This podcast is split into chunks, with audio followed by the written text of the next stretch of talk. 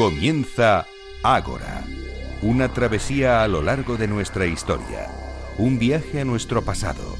Dirige y presenta David Benito.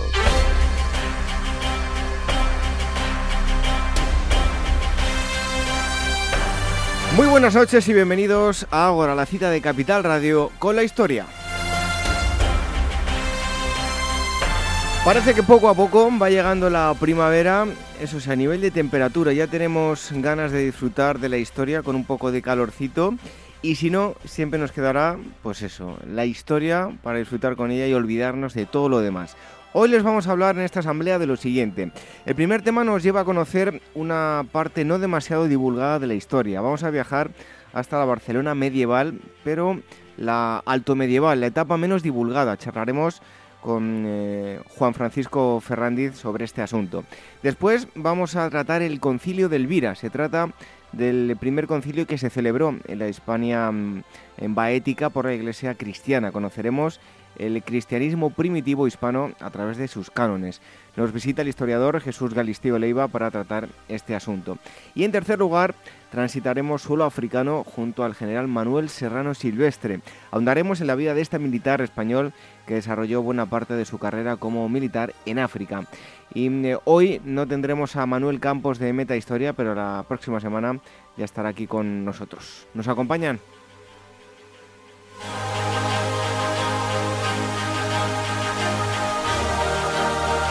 ¿Cómo nos pueden escuchar? Lo pueden hacer a través de las ondas, también a través de las eh, plataformas de podcast como es Spreaker, Evox, iTunes y les agradecemos como cada semana que se molesten y nos dejen valoraciones, me gusta, comentarios, todo ello en todas ellas. Y como cada semana hacemos, enviamos em, un fuerte abrazo a todos aquellos eh, usuarios que nos dejan comentarios, en este caso en Evox, que son em, eh, Gerard 2011, Isa Sánchez Yul, Maiko, eh, Tobia Melia, eh, Amelia, no, perdón, Tobi, Amelia Mato Vázquez, Álvaro Centeno Rodríguez, María de Mora, Turdetano, el afinador, Miguel, Reche, Marilón, Rea, Antonino 28, Historia 176, Ebuki y Domingo. En Spreaker también saludamos a Javier Pérez, Rodolfo 56 y Olivia García. Gracias por eh, los comentarios. Vamos eh, tomando nota de todas esas sugerencias para diversos temas y en iTunes también agradecemos todas esas valoraciones que suben semana tras semana también los mensajes, así que muchísimas gracias por eh, estar ahí a todos. Para contactar lo pueden hacer a través del email contacto arroba agorahistoria.com y agora arroba capitalradio.es, las redes sociales Twitter, el arroba agorahistoria, facebook.com barra agorahistoria programa y telegram.me barra agorahistoria radio. Como cada semana en los controles, Néstor Betancor y en la selección musical, Daniel Núñez. Recibo los saludos de David Benito. ¡Comenzamos!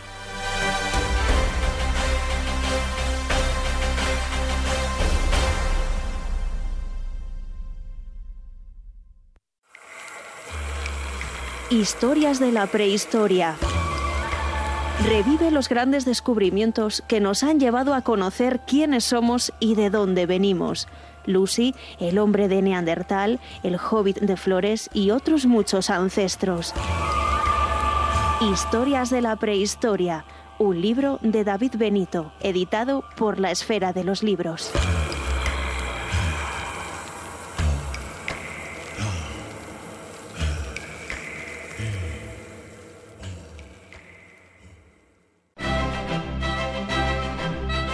Capital, la Bolsa y la Vida, el programa de radio que despierta la economía. Con Luis Vicente Muñoz.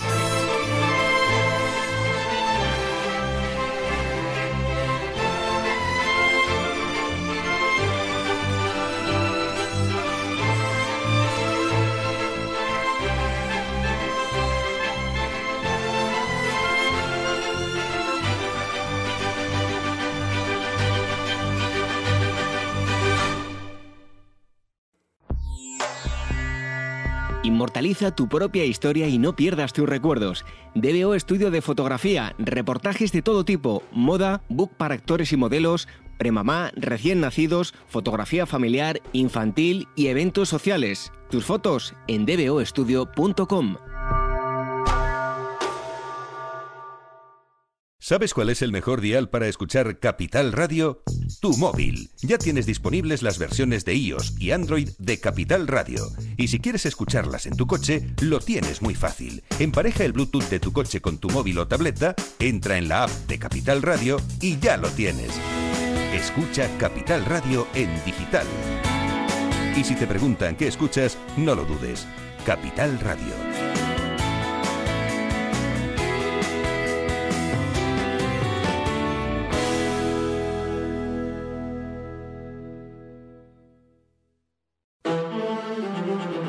Hijo de carpintero, predicador judío, mesías resucitado y redentor. Este mes, Despertaferro Arqueología e Historia se aproxima a la figura de Jesús de Nazaret para descubrir la historicidad de un personaje que precisamente trasciende a la propia historia y rastrear las evidencias e incógnitas acerca de su auténtica existencia.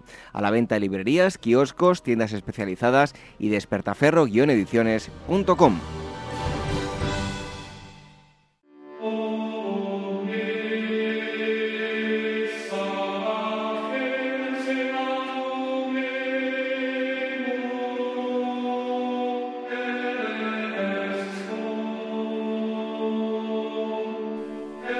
La música que escuchan, mm, por cierto, de Daniel Núñez, nos mete de lleno en la Edad Media, concretamente en la Alta Edad Media, un tema no muy tratado, mm, en concreto por las eh, novelas históricas.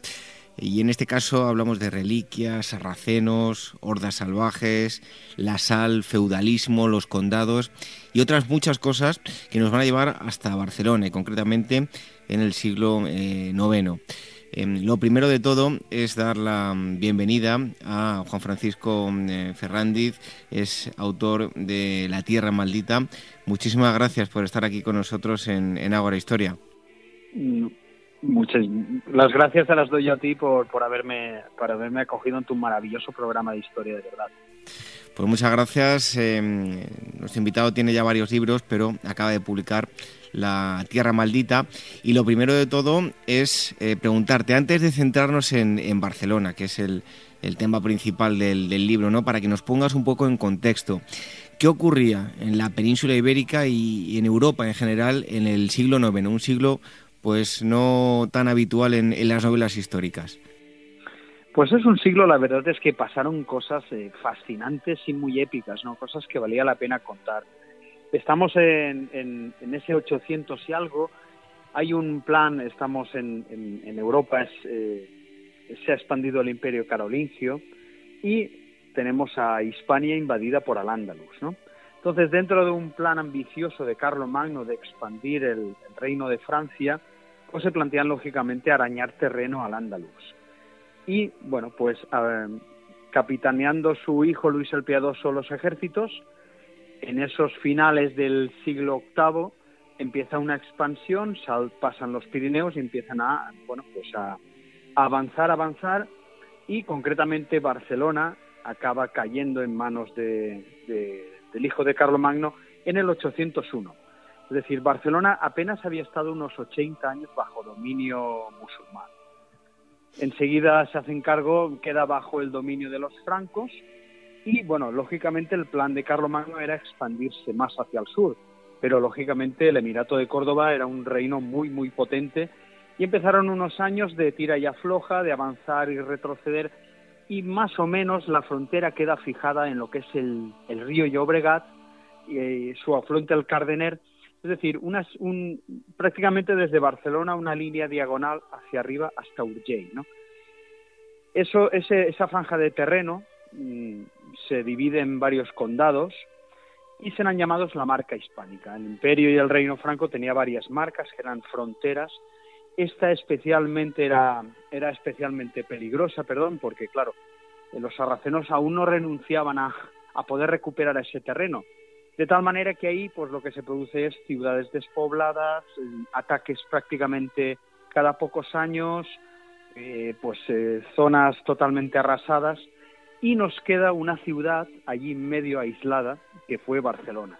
Barcelona no tenemos que imaginarla en, ese siglo IX como una ciudad medieval, sino más bien como una ciudad visigoda o romana en ruinas, porque era lo que era, apenas unos mil, mil quinientos habitantes se estima. Eh, prácticamente habían demolido la ciudad para, para tener huertos dentro, porque fuera era casi imposible cultivar nada sin que te lo destruyeran.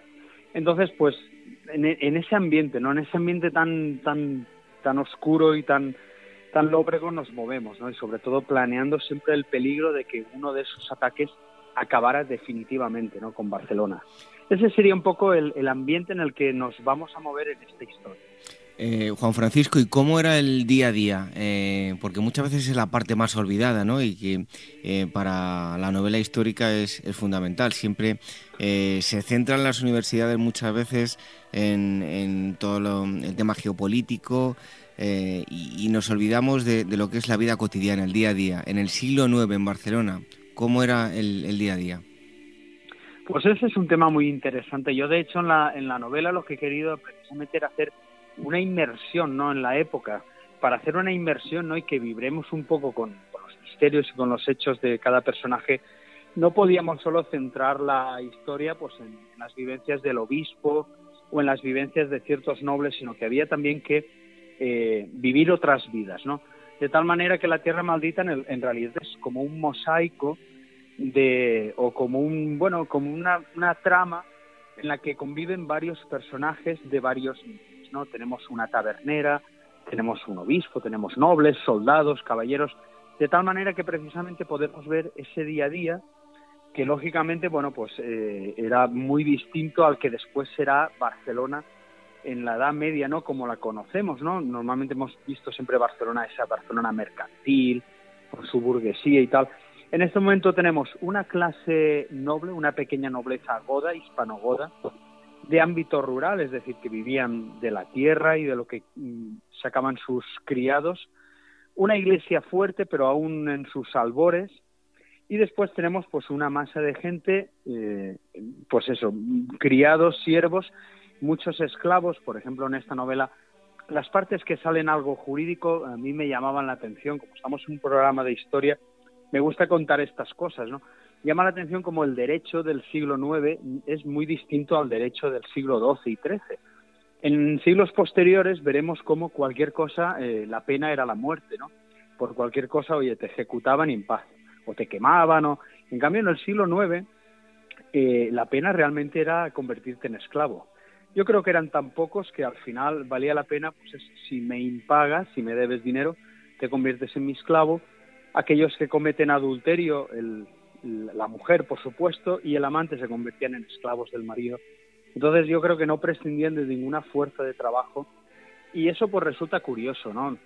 En esta novela pues veremos cosas que se comían, veremos un poco el día a día, veremos una descripción de lo que podría haber sido Barcelona en aquella época y, eso, es decir, y, lógicamente otra cosa, perdón, de, de ese día a día era, en ese siglo IX era el, abrir tierras, ¿no? El apricio, cómo había colonos, cómo había gente que sentía en, en lugares despoblados y empezaba a trabajar la tierra, ¿no?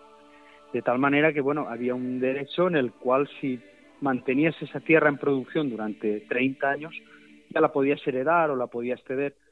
Esa figura del apriso se reproduce después en otros sitios, en Castilla y tal, es decir, que es una cosa que es una manera de, de, repoblar ¿no? territorios y bueno, pues todo eso lo vamos a ver en el libro. Oye, ¿por qué te decidiste por eh, esta época, por la alta edad media? Vemos que en las novelas habitualmente todo lo que vemos, incluso pues también en series de televisión, películas, suele ser todo, eh, o casi todo, la, baja edad media. Eh, es una época bastante desconocida a nivel popular. ¿Por qué esta época? Pues porque yo iba en busca de, de una historia épica. No sé por qué, pero a nivel vital, ¿no? Como persona y como escritor, necesitaba una historia épica, necesitaba algo que me hiciera vibrar, algo que, que me impactara, ¿no? Entonces, eh, yo realmente no buscaba, no tenía intención de decir, oye, me voy a ir al siglo IX, sino voy a buscar a ver, eh, y empecé una búsqueda que es a todos los niveles, es decir, desde leer, desde... Y, y me encontré una palabra que era una región que es la que primero me llamó la atención, que era la Gotia, ¿no? El reino olvidado de la Gotia. Así fue lo que leí. Uy, ¿eso qué es el reino olvidado de la Gotia? Bueno, la Gotia era, como se llamaba, una antigua región visigoda, que antiguamente en, la época visigoda se llamaba Septimania y después fue llamada la Gotia, que estaba en el sur del reino de Francia, desde el Ródano, y fue precisamente la que se expandió con lo que he contado de Carlomagno, es decir, esa es la provincia, perdón, tampoco era una provincia, ¿no? pero era una región que se expandió hasta el Llobregat, ¿no? Y de hecho compartían los condes de Barcelona y tal, también lo eran de Narbona y de, y de otros sitios de, esa gotia, A partir de ahí me llamó, eh, pasé a conocer lo que era la marca hispánica, que nos sonaba de la época de estudiantes, pero tampoco era eran conceptos de estos muy, muy vagos, porque como tú bien dices, no es una época que ha sido especialmente retratada. Entonces de repente es cuando encontré esa épica, esa cantidad de historias que yo buscaba. Porque si algo tengo que decir de la Tierra Maldita es que no es un melodrama o una historia épica trasladada al siglo IX.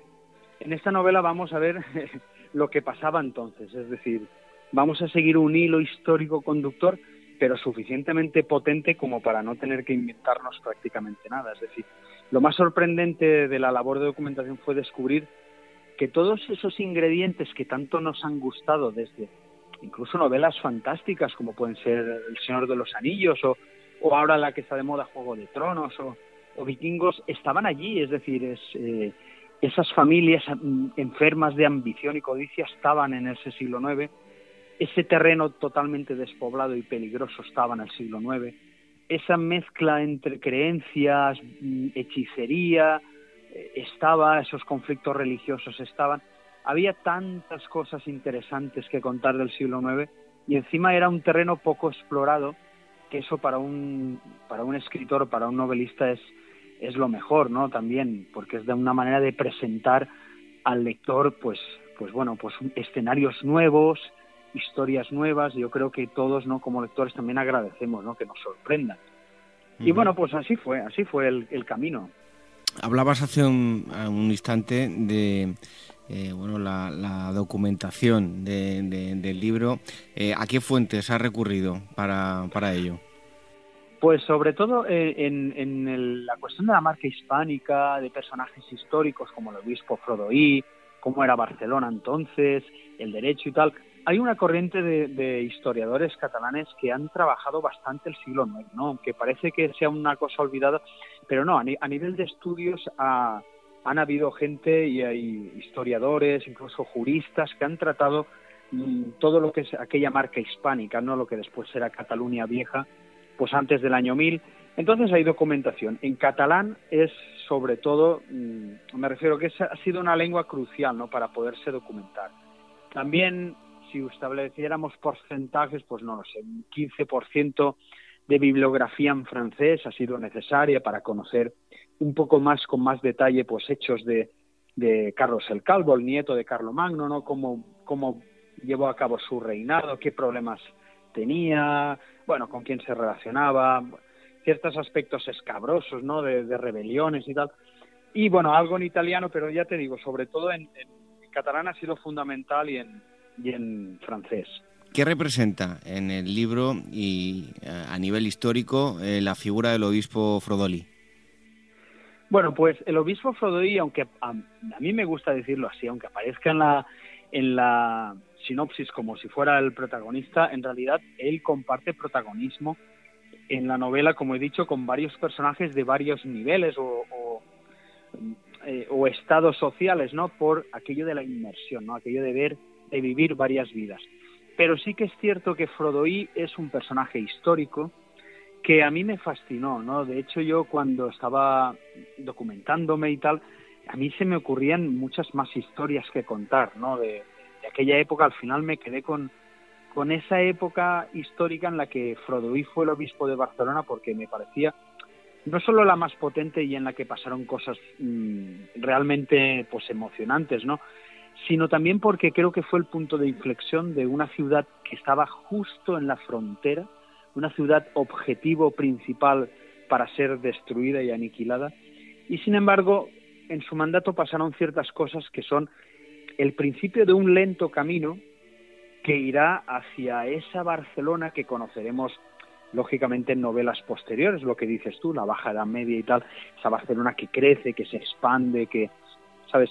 Es también el inicio de esa oscura familia que será con generaciones después la Casa de Barcelona, que llegarán a ser reyes de la corona de Aragón.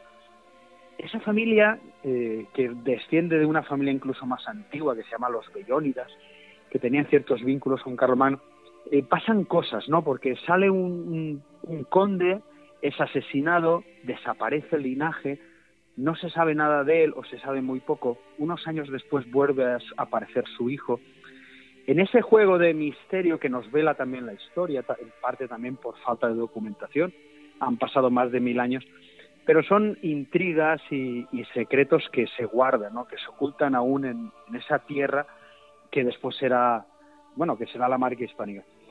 Con todos esos datos es con los que va, van haciendo esta novela, ¿no? Y yo creo que Frodoí fue un personaje clave para, para todo eso, ¿no? Para, para darle esperanza a la ciudad y para asentar a los que prácticamente hasta Martín el Humano es decir, en 1410, que es cuando muere Martín el Humano, prácticamente serán los que gobiernen no solo los condados catalanes, sino toda la corona de Aragón y se expandirán por el Mediterráneo y bueno, pues conocemos más o menos esa historia, ¿no?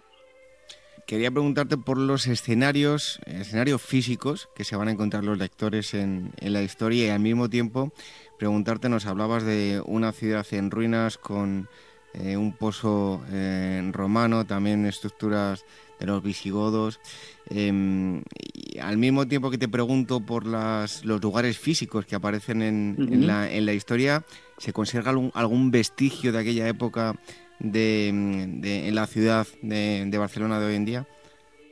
Sí, sí que se conserva muy poco, pero, pero muy poco y al mismo tiempo muy simbólico, ¿no? Muy simbólico y, y muy potente, ¿no? Los oyentes que, que nos escuchen desde allí o tengan oportunidad de, de visitar Barcelona, que se olviden un poco de, de, todo este mare magnum actual y, bueno, si quieren les la posibilidad de hacer un viaje al siglo IX durante unos momentos puede ser muy curiosa. Lo primero que deberíamos ver es al lado de la catedral están hay una puerta romana, las dos torres de una puerta romana, pero sobre todo hay que fijarse en las piedras. No hay esa muralla, que es la muralla romana, lógicamente ha sufrido múltiples reformas a lo largo de los siglos pero aún es posible ver ¿no? unas piedras gigantescas, porque las murallas romanas llaman la atención, es como en Zaragoza, en cualquier sitio donde haya murallas romanas, ese volumen de esas piedras negras, castigadas, si te quedas mirándolas eh, sientes algo, es una sensación extraña, porque las ves tan castigadas, ves el peso de los siglos ahí,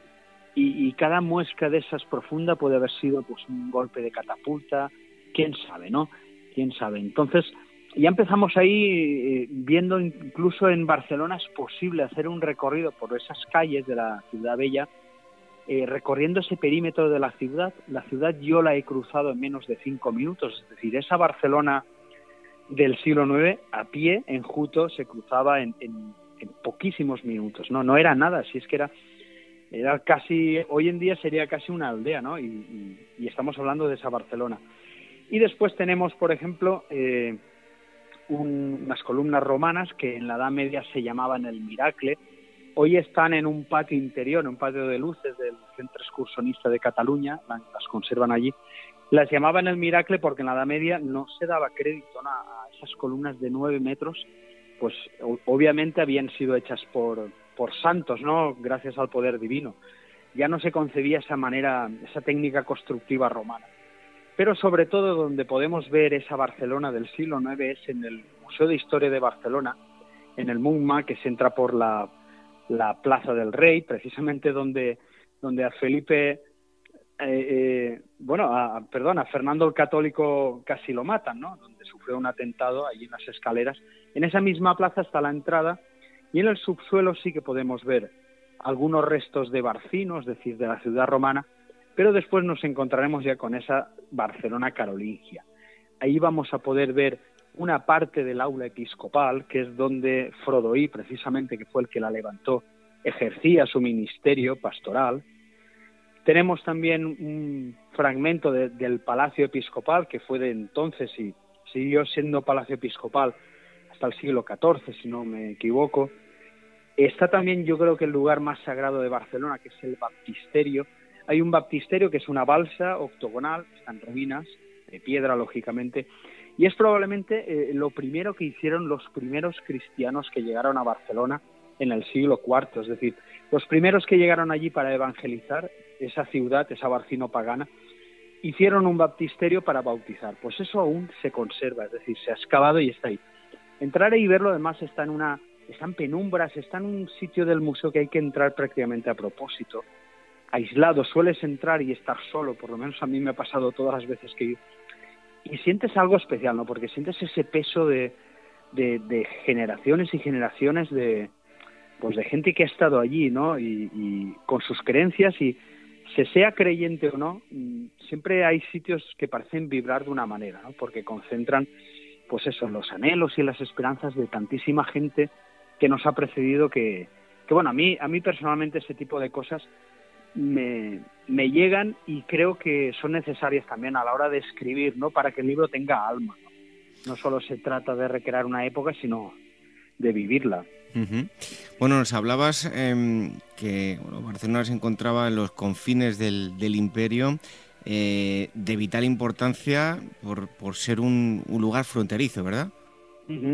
Claro, era, era la, puerta, la puerta de cierre de, de la del poderoso Emirato de Córdoba eh, hacia el norte, ¿no? De hecho, el Emirato llegó a expandirse en el siglo VIII a, más allá de Carcasona y después fueron retrocediendo, pero eh, lo bonito también de ese siglo, de ese siglo IX, es que estamos en un momento en que no se ha decidido nada aún. Es decir, en épocas posteriores, por ejemplo, veremos Barcelona asediada, atacada, en guerra, en paz, de mil maneras. Pero nunca se ha cuestionado la propia existencia de la ciudad o la propia existencia de un reino. Es decir, todo más o menos está igual han habido convulsiones. En cambio, en el siglo IX todo hubiera podido ser diferente. Barcelona hubiera podido desaparecer como, como Ampurias o como Égara o como Ausa, que eran ciudades con obispado alrededor. La marca hispánica hubiera podido caer de nuevo bajo dominio sarraceno. Es decir, el panorama actual es resultado de ciertos hechos históricos. Pero en ese momento aún estaban en tela de juicio, no se sabía muy bien la historia cómo iba, cómo iba a seguir y a mí eso me fascinaba. Bueno, te voy a dejar una última pregunta, la dejo para, para el final. Eh, antes quería preguntarte, hablábamos del obispo Frodolí, eh, pero al igual que en otros libros tuyos, ¿qué papel van a jugar las, las mujeres en esta historia? Bueno, pues para mí las mujeres juegan un papel fundamental en la vida y no concibo la literatura de otra manera. Yo en, en mis novelas y en esto también, las mujeres tienen un papel fuerte tienen un carácter fuerte, eh, son vitales para el desarrollo de la historia, para la consecución de los objetivos. Es decir, no nos sirven como argumento para ver el valor o la nobleza de los hombres, sino que ellas mismas tienen su juego.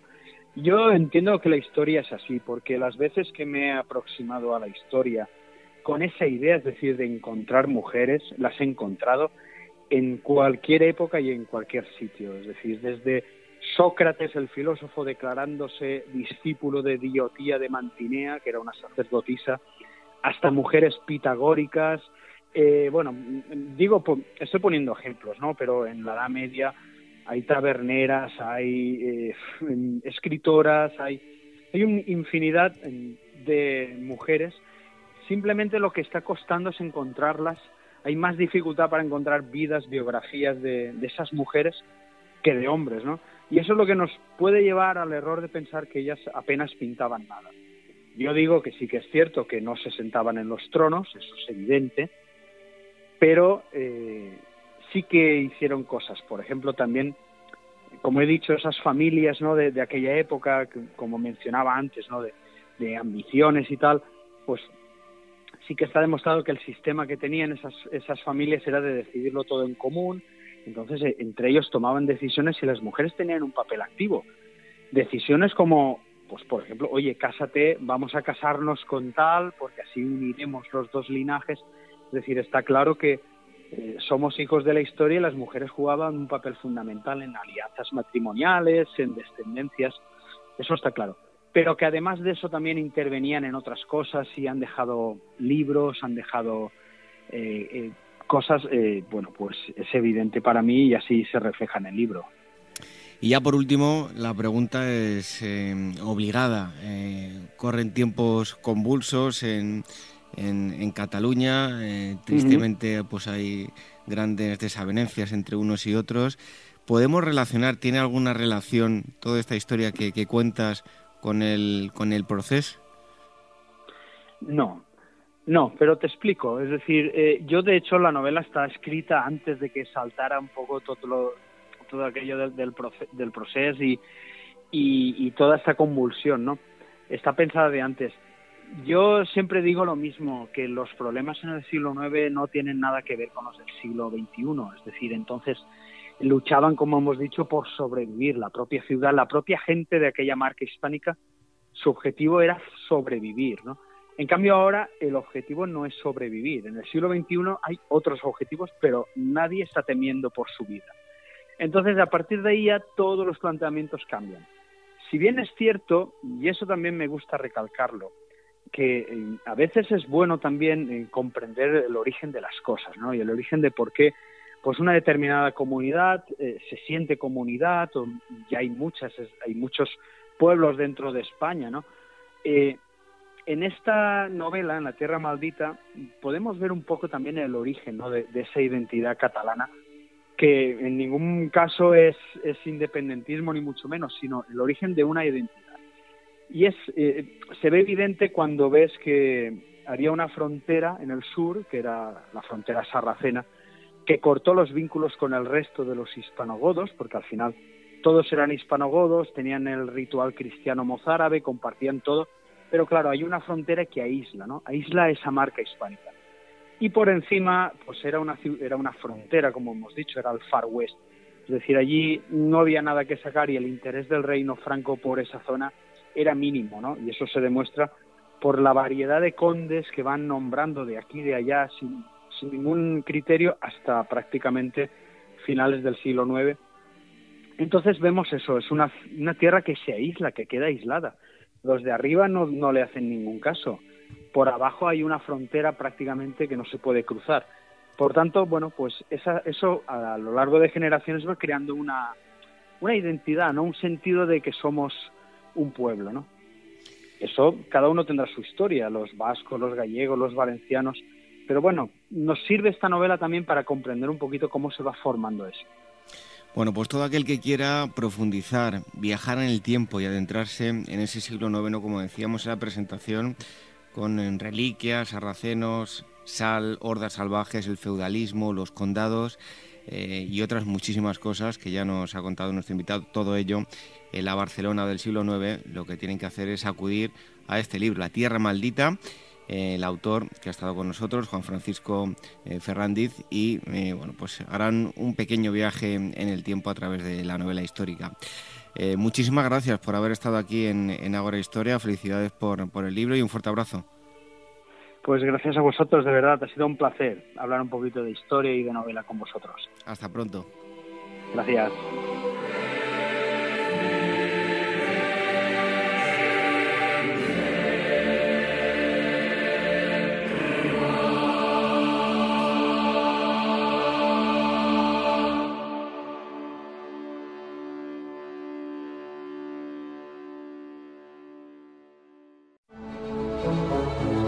Y Zeus libró de sus cadenas abrumadoras a sus tíos, los uránidas, a quienes habían encadenado sus padres en un acceso de demencia, y correspondieron ellos en este beneficio y le dieron el trueno y la blanca centella y el relámpago que hasta entonces había escondido la gran Gea en su seno. Y desde aquella sazón, confiando en sus armas, Zeus manda en los hombres y en los dioses. Con estas palabras pertenecientes a la teogonía de Siodo, Pausanias Viajes Arqueológicos y Culturales nos propone una nueva experiencia de viaje por Grecia del 4 al 13 de julio, un recorrido diseñado para descubrir los mitos y la cultura material de la cuna de nuestra civilización, filosofía, historia, arqueología, patrimonio, cultura, etc. Más información escribiendo a info.pausanias.com en el teléfono 913555522 o a través de su página web pausanias.com. ¿Harto de tertulias políticas y de quienes lo saben todo? Sube un peldaño intelectual en tu vida y sintoniza la gran tertulia de la economía un debate pragmático y sin afinidades que revela las grandes transformaciones de nuestros días, con figuras de gran talla económica como Pedro Esbarz, Ramón Tamames, Francisco Navarro, César Arranz, Hermenegildo Altozano, Isabel Aguilera, Manuel Moreu, Juan José Rubio y Fernando Zunzunegui, entre otros. La gran tertulia de la economía, cada mañana a las 8 y 20 en Capital, La Bolsa y la Vida, con Luis Vicente Muñoz.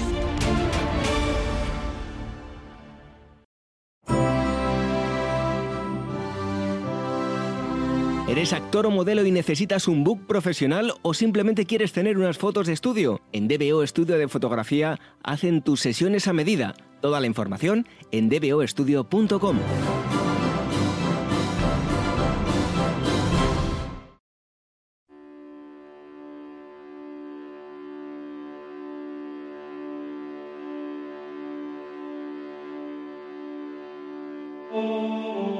Acompáñanos a transitar la senda de nuestros antepasados. Ágora Historia, en Capital Radio, con David Benito.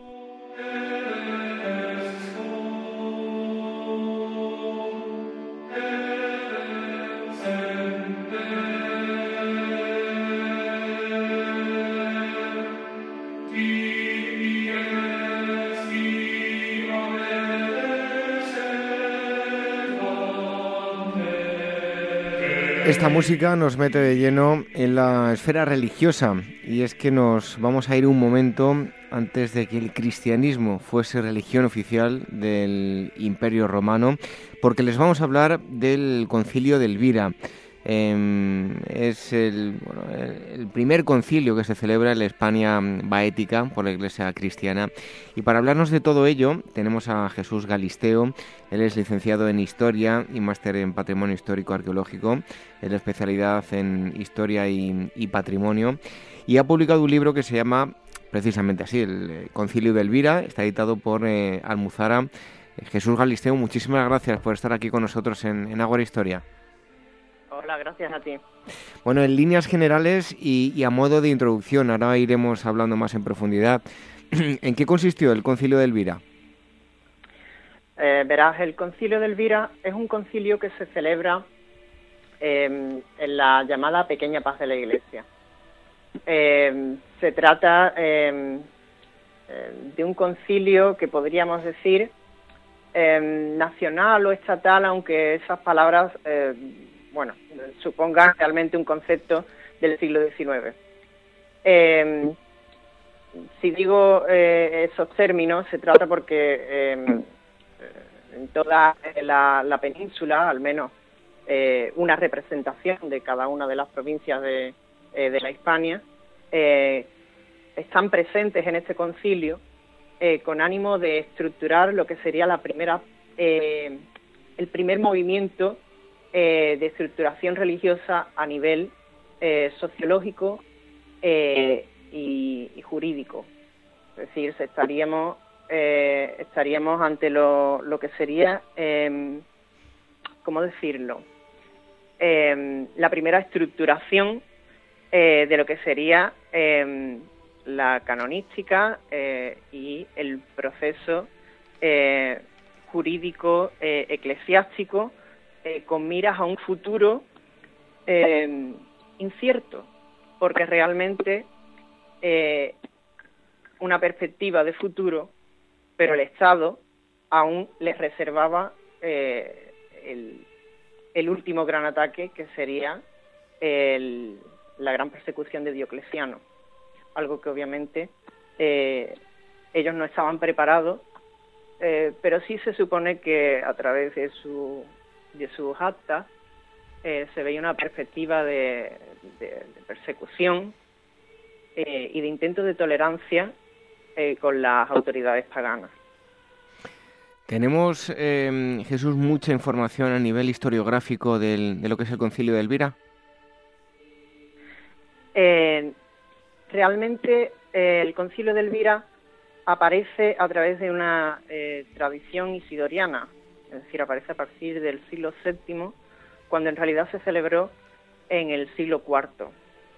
Ese vacío temporal eh, sí que repercutió en lo que sería la historiografía posterior y en los debates que, obviamente se originaron eh, por, por lo extenso del concilio, sentido un cánones, totalmente em, imposible para, para, los cánones posteriores, que son mucho más, eh, más breves, más concisos, eh, por lo caótico de los cánones, en fin, hay mucho, mucho tema historiográfico que posteriormente se discutió, sobre todo a partir del 17, 18. Eh, pero eh, obviamente la información que tenemos es muy posterior, eh, ya que se trata de un concilio desechado en un primer momento y, poco, poco satisfactorio para, para las necesidades que se dio en, la, en una iglesia posterior de, de la Edad Media e incluso de la Edad Moderna. Jesús, eh, nos hablabas del siglo IV, aunque no existe una fecha clara, eh, sí que tenemos algunas pistas que nos permiten eh, datar el concilio de Elvira, ¿no es así? Efectivamente. Em, encontramos múltiples elementos que nos hacen ver que, ese concilio se celebró en un tiempo interpersecutorio, tal es el caso de, los, de los cánones eh, que llaman eh, a la concordia y em, a la búsqueda eh, de una convivencia con las autoridades paganas, pero también una búsqueda identitaria que los separara de los mismos em, y que crease una moral y una ética particular, así como el desplazamiento y marginación de las comunidades judías con las que aún convivían. ¿Y conocemos eh, dónde se celebró el concilio? Em, así empezó el debate sobre eh, si realmente existió o no ese concilio de Elvira, debido a, eh, como ya digo, que empezó con una tradición isidoriana. Em, aunque en un principio se pensó que era en, en un lugar por debajo, cercano a los Pirineos, pronto se desechó esa hipótesis eh, sobre todo el padre eh, Enrique Flores, eh, arremetió contra ello, adjudicando, obviamente, su celebración. si no se trata de la Sierra de Elvira, probablemente se trate de la propia ciudad de Granada. Em, Jesús, de forma general, ¿cuáles son las, las, características, valga la redundancia, generales del, concilio?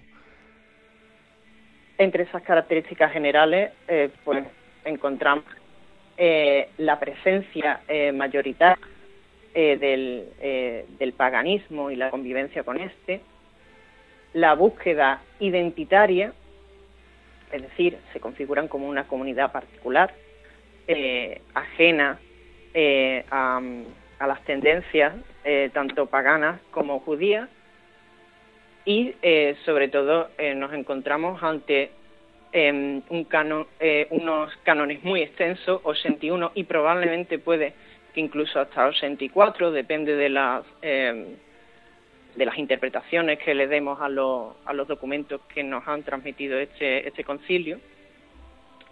Y em, sobre todo encontramos rasgos muy importantes de, de la ética de los comportamientos que tenían que tener em, con la alteridad, es decir, con, los diferentes y con la sexualidad. Pues encontramos eh, unos cánones que pretenden una moralidad eh, muy rígida y em, que pretende una monaquización del clero muy temprana. Em, eh, Hablamos ahora, mm, Jesús, de, lo que es la relación cristianismo-paganismo como aspectos como el, eh, flaminado, el sacrificio, los sacerdotes eh, paganos, oferentes y sacrificantes.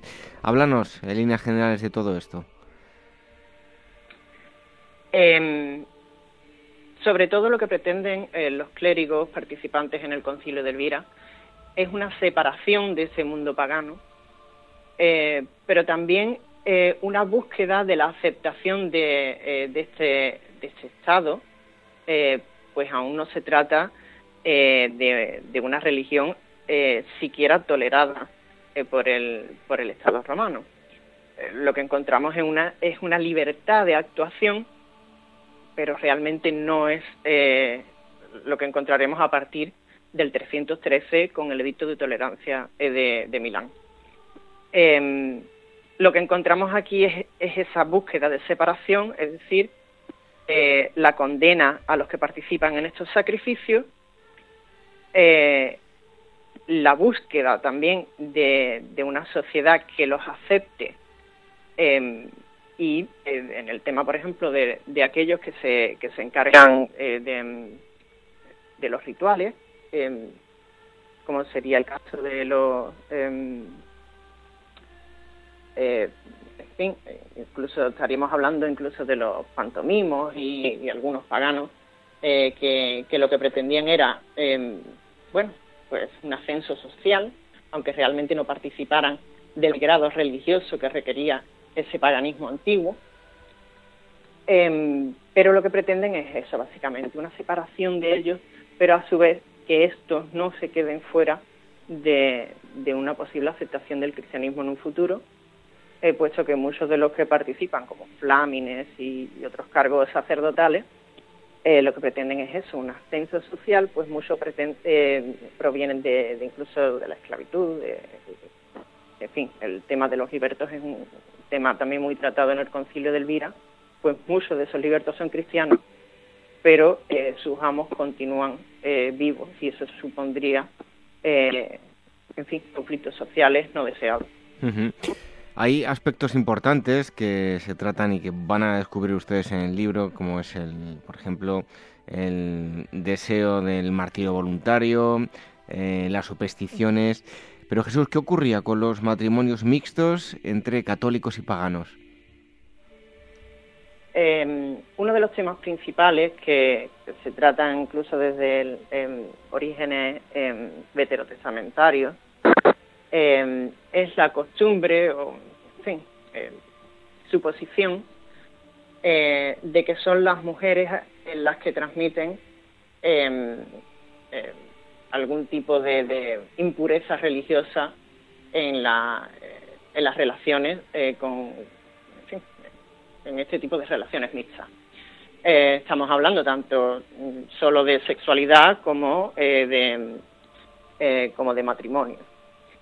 Em, el sentido que adquiere todo esto es tanto el, elemento fin, elemental de la, de la fornicación, que el alejamiento del pecado, como también los hijos que, que se tengan de esos matrimonios. Principalmente la razón de, del nacimiento de estos hijos no es eh, el, nacimiento en sí, eh, sino que la transmisión de esas ideas a los niños eh, la, la, transmitirían en sus primeros años las mujeres y obviamente perjudicaría la comunidad inicial en el sentido de que tiene este, este concilio de que se perpetúen las ideas religiosas cristianas eh, frente a un mundo hostil pagano eh, que, obviamente destruiría sus ideas en poco tiempo. Otro de los em, aspectos que, se tocan em, son los, los, los, oficios, ¿no? Habla de oficios eh, infames. ¿Cuáles serán estos? Estos oficios infames, pues contamos desde los flámines, el, ejercicio básico de, lo que sería el, mecenas y el ejecutor de, de los sacrificios, hasta por supuesto eh, aquellos que tienen que ver con el mundo circense, eh, incluso aquellos que tengan que ver eh, con el mundo de la estética, como los peluqueros o las actrices, que no, no solo estamos hablando de, de escenificaciones sin más, sino de de, actitudes sexuales en el propio escenario. Eh, incluso el tema de, las prostitutas. Todos estos cargos, todos estos oficios que quedaban fuera de la ética cristiana, eh, buscaban un elemento de, control, pero a su vez aceptación, no dejar a todos fuera, sino aquellos que querían eh, añadirse a esta religión mistérica que constituye el cristianismo en, su, en sus inicios, eh, pudiesen tener un lugar dentro de esta comunidad, pero a su vez que no la representara en sí. Es decir, una penitencia previa, eh, el correspondiente correctivo, que obviamente no mm, era excesivamente rígido, aunque lo son siempre en el concilio del Viro, eh, para, nuestra perspectiva, y eh, la, posterior aceptación plena en la comunidad, rechazando su pasado. Pues todos estos oficios, de una manera u otra, no son sencillamente cargos civiles, sino que en su elemento base sí que contenía un contenido pagano. Entonces es eso precisamente lo que se intenta eliminar y obviamente eh, al ser un concilio disciplinario se pretende una ética eh, de lo que se pretende eh, que sea la nueva comunidad cristiana en un futuro. Y como ya digo, un futuro incierto, pues toda esta rigidez responde a un periodo interpersecutorio con unas miras a poder presentarse eh, ante, ante su Dios eh, tras una muerte pronta. Pues estamos hablando eh, de, momentos realmente difíciles, como pueden reflejar o, en, en, ese mismo estrato, o casi posteriormente, Cipriano de Cartago en sus epístolas. Estamos hablando con Jesús Galisteo eh, sobre su libro El Concilio de Elvira, es un libro editado por, por Almuzara. Em, en relación al, judaísmo, al cristianismo y, judaísmo, bueno, se tocan diferentes eh, aspectos como eh, bendiciones judías, compartir la misma mesa, también los, los eh, matrimonios, adulterio, religión y hay también otros cánones relacionados con, con, los judíos, ¿no? ¿Qué destacaría de todo esto que acabo de nombrar? Em, hay un elemento em, imprescindible en, toda esta convivencia eh, con, con, los diferentes, ¿no? Los diferentes a la, a la propia comunidad cristiana, a la, al inicio de esta clerecía. Eh, lo más importante que podemos destacar aquí es la rigidez con la que se tratan esas comunidades y obviamente tenemos que destacar que tenían convivencia con estas comunidades muy importantes, eh, puesto que se habla de compartir la mesa y probablemente de compartir parte de sus tradiciones, por mucho procederían de eh, ser esos judíos conversos. Eh, el tema de las bendiciones y demás, todo eso quizá pertenezca a un mundo más eh, del acercamiento de lo pagano eh, hacia, lo, hacia los judíos, eh, puesto que la santidad, la piedad de, estos judíos, pues cobraría un renombre dentro de, ese contexto del siglo IV. Em, pero lo, lo más importante aquí es la rigidez con la que se trata esta comunidad judía. Eh, frente a los paganos que sí se los intenta reinsertar eh, eh, o, insertar en, esta sociedad y eliminar las características paganas y crear algo nuevo. Em, respecto a los judíos, se los pretende apartar por una razón clara. Se intenta evitar el elemento judaizante, es decir, que se añadan los componentes de la vieja eh, tradición judaica a los elementos eh, que ya tiene de novedoso de por sí el cristianismo. Es decir, el elemento del sábado, el elemento que, se ve, por ejemplo, en el tema de las superposiciones, es decir, los ayunos en, el concilio de Elvira y en su canonística, o, por ejemplo, el tema de eh, compartir mesa y las restricciones eh, em, culinarias, las restricciones de, los alimentos, que eh, ya eh, San Pablo em, pondría un punto y final a, ese tipo de, restricciones. Obviamente, el contacto con los judíos provocaría una mayor confusión y una mayor pérdida de lo que supondría las novedades cristianas frente a un mundo pagano que sí se le querría aceptar, pues tenía el dominio del Imperio Romano, y eh, que a su vez em, siempre tuvo una mayor permeabilidad en su tendencia religiosa, en su sincretismo, eh, para asumir un mundo religioso novedoso como era el cristianismo.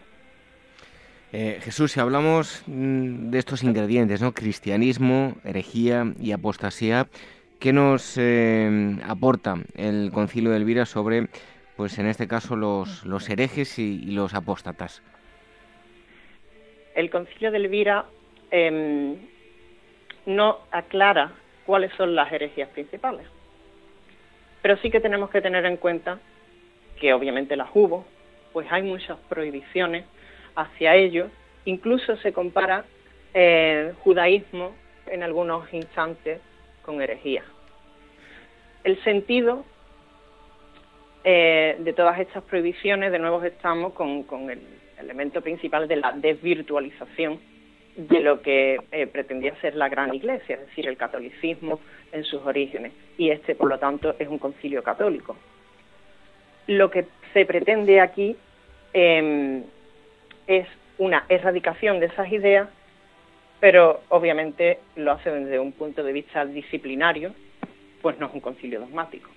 Luego podemos intuir cuáles son esas herejías por las tendencias, eh, por las escrituras que encontramos tanto, posteriores como anteriores al propio concilio, en lo que sería eh, el ámbito bueno, del norte africano, eh, a, lo que sería el, propio ámbito peninsular, em, pero obviamente no sabemos cuáles son. Y eso tenemos que tenerlo claro, pues tenemos que hacer una hermenéutica, una interpretación de los textos para saber de qué nos están hablando, cuáles son esas herejías y em, hasta qué punto eh, podemos conocerlas. Y en cuanto a la sexualidad, eso todos los apartados que, se tocan, em, ¿qué nos dicen o qué, se sabe ¿no? de este apartado, tanto de hombres y mujeres, y como también sexualidad seglar? Obviamente es, un tema muy importante en Elvira, pues lo trata eh, muchísimas veces.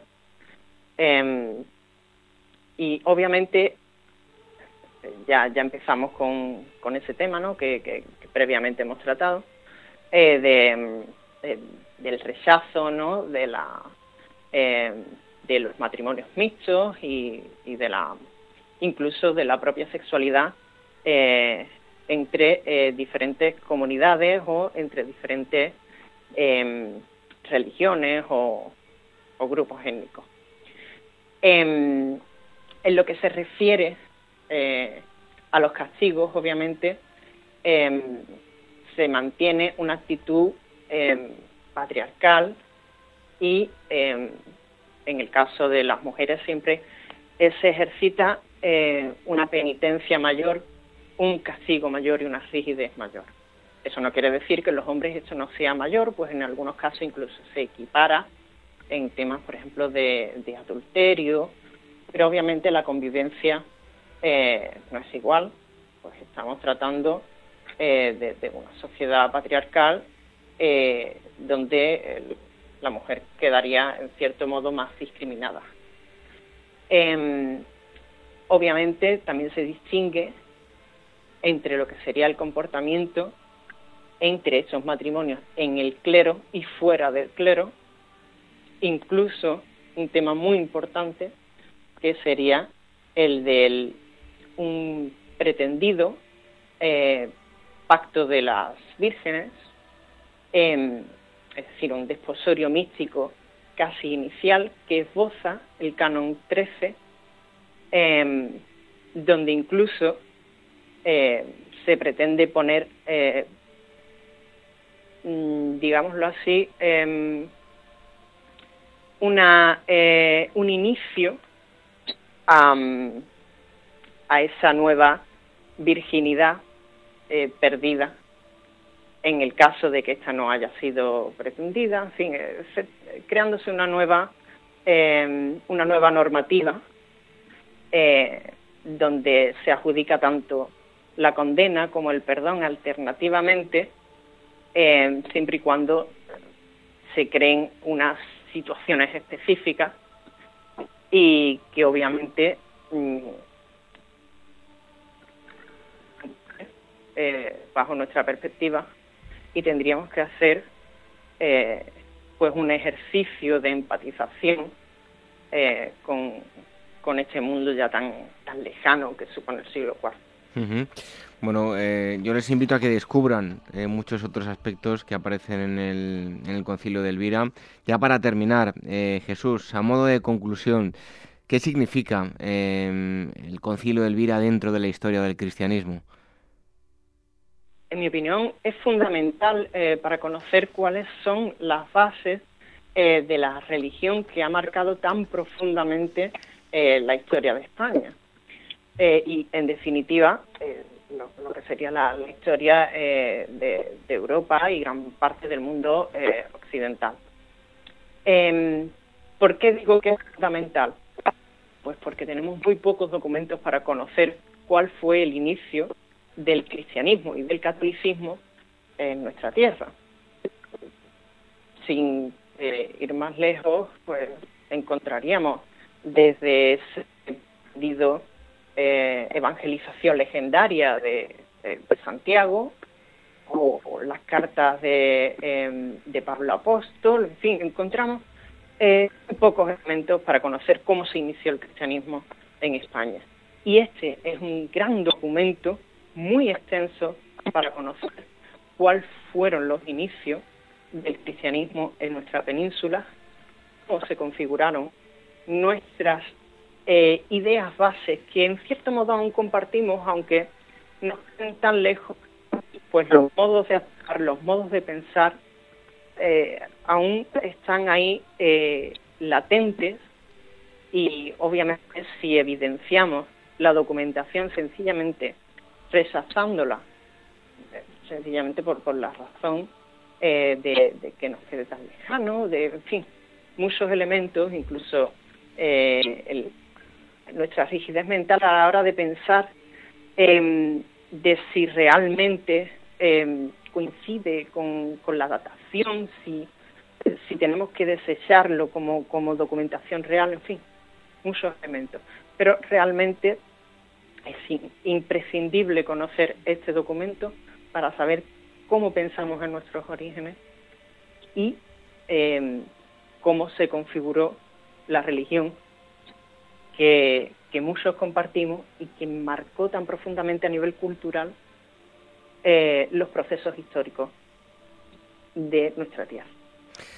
El Concilio de Elvira, el cristianismo primitivo hispano a través de sus cánones, así se llama el libro que está editado por Almuzara. El autor ha estado con nosotros, Jesús Galisteo Leiva. Jesús, muchísimas gracias por haber estado aquí con nosotros en Agora Historia. Un fuerte abrazo y hasta pronto. Muchísimas gracias a ti. Gracias. Acompáñanos a transitar la senda de nuestros antepasados. Ágora Historia, en Capital Radio, con David Benito. Este mes sigue con Despertaferro e Historia Moderna a Simón Bolívar en las campañas militares de las guerras de independencia hispanoamericanas, principio del fin de un imperio, auténtica guerra civil en América Latina y acontecimiento que encumbró a una figura histórica, el libertador por antonomasia, cuyo simbolismo alcanza hasta nuestros días.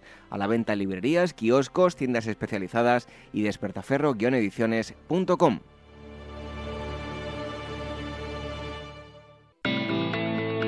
Isaac Castro, premiado por el MIT desde Davos. Ya no va a tener sentido nunca más estudiar ciencias puras, eh, sino que va a ser eh, todo eh, transversal.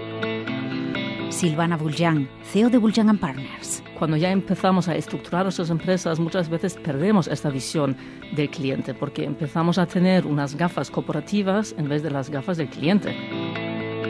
Carlos Emilio Gómez, responsable de Waze en España pero el Burning Man es como el tubo de escape creativo, artístico más, más libertario o más liberal, donde todo Silicon Valley pues va allí.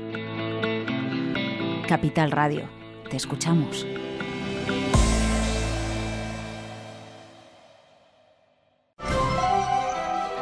La llegada al mundo de un hijo o hija es algo único e irrepetible. Inmortaliza sus primeros días con fotografías y una estética muy cuidada. En DBO Estudio de Fotografía os harán un reportaje inolvidable, un tesoro para los padres y para los hijos. Toda la información en dboestudio.com.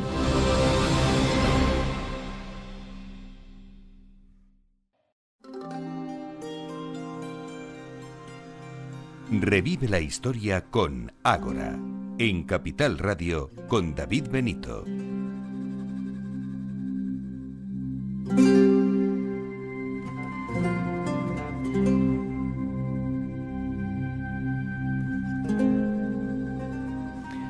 En los próximos minutos nos vamos a ir parte del tiempo eh, a tierras africanas, no todo el rato, y es que vamos a conocer una figura, la figura de Silvestre. Eh, último, es un trabajo que se acaba de publicar llamado Silvestre o el sueño de un imperio, la biografía que mm, profundiza en la figura de un líder indiscutible que pasó a la historia por eh, ser el causante del desastre mm, anual. Y tenemos con nosotros a Manuel Serrano Vélez, él es licenciado en Filosofía y Letras por la Universidad Complutense de Madrid, guionista y profesor en la Escuela Cinematográfica de la Comunidad de, Madrid. Ha trabajado mucho tiempo en televisión española, publicado eh, varios trabajos y este último trabajo lo ha publicado con Almuzara. Manuel Serrano, muchísimas gracias por estar aquí con nosotros. Gracias a vosotros. Bueno, antes de nada hablaba yo del de, mm, desastre de, Anual y a modo de introducción, para aquellos que no conozcan el contexto en el que nos vamos a, mover, eh, ahora vamos a profundizar en, la figura de Silvestre. El desastre anual, eh, una gran derrota, ¿en qué consistió?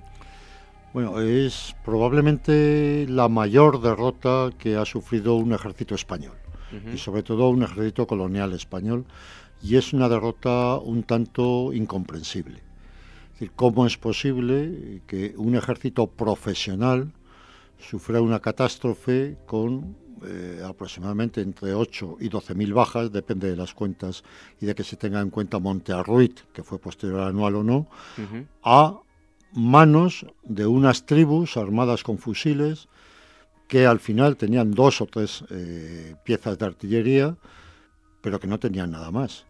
Entonces, eh, es el, el, hecho de... es una catástrofe provocada por una política militar que preveía el avance pero que no previó nunca la retirada. La catástrofe es un producto de no hacer frente a lo que más difícil tiene un ejército, que es una retirada ante un suceso eh, desastroso en el frente. Esto fue anual. Por eso es algo que en la historia de España mm, no está es decir, no se ha hablado mucho de ello porque es en parte una historia absolutamente eh, incomprensible en muchos aspectos.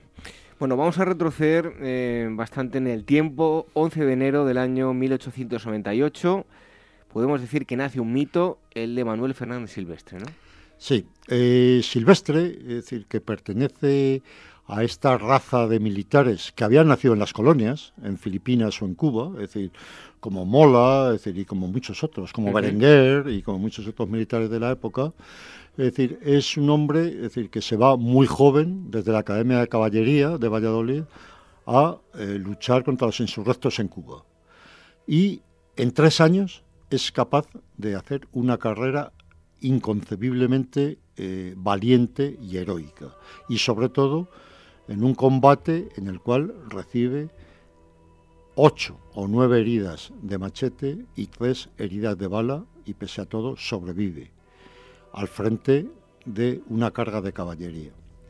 Hay que tener en cuenta, es decir, que eh, la caballería durante las guerras coloniales, incluso durante la guerra de África, es un elemento muy sorprendente, porque es un elemento que es solo de ataque, entonces, desde el primer momento, es decir, Silvestre, el general Manuel Fernández Silvestre, el joven capitán que era en aquel momento, es decir, que estamos hablando en Cuba, es decir, es un hombre que siempre va hacia adelante y que nunca se plantea retroceder.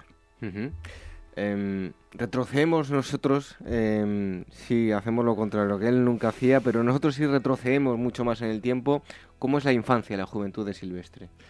Eh, pues es el hijo de un militar, lo que, lo que hace años se llamaba despectivamente chusquero, es decir, su padre era un quinto, es decir, entra en, el ejército como soldado de eh, como soldado quinto, es decir, por sorteo y tal, y alcanza el grado de comandante, es decir, por, por su valor en el combate.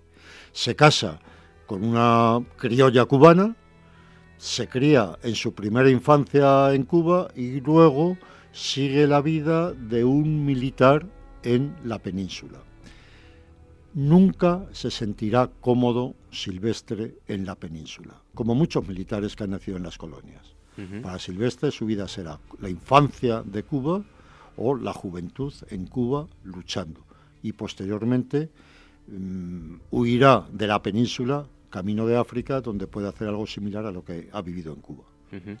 Mm, curiosamente veía yo, no tiene nada que ver, eh, y ni por la época ni nada, pero veía yo un documental del famoso fotógrafo Robert Capa y hacía nada, el día anterior había estado preparando la entrevista de Silvestre y veía una similitud, ¿no? Que los dos, eh, cuando no iban a...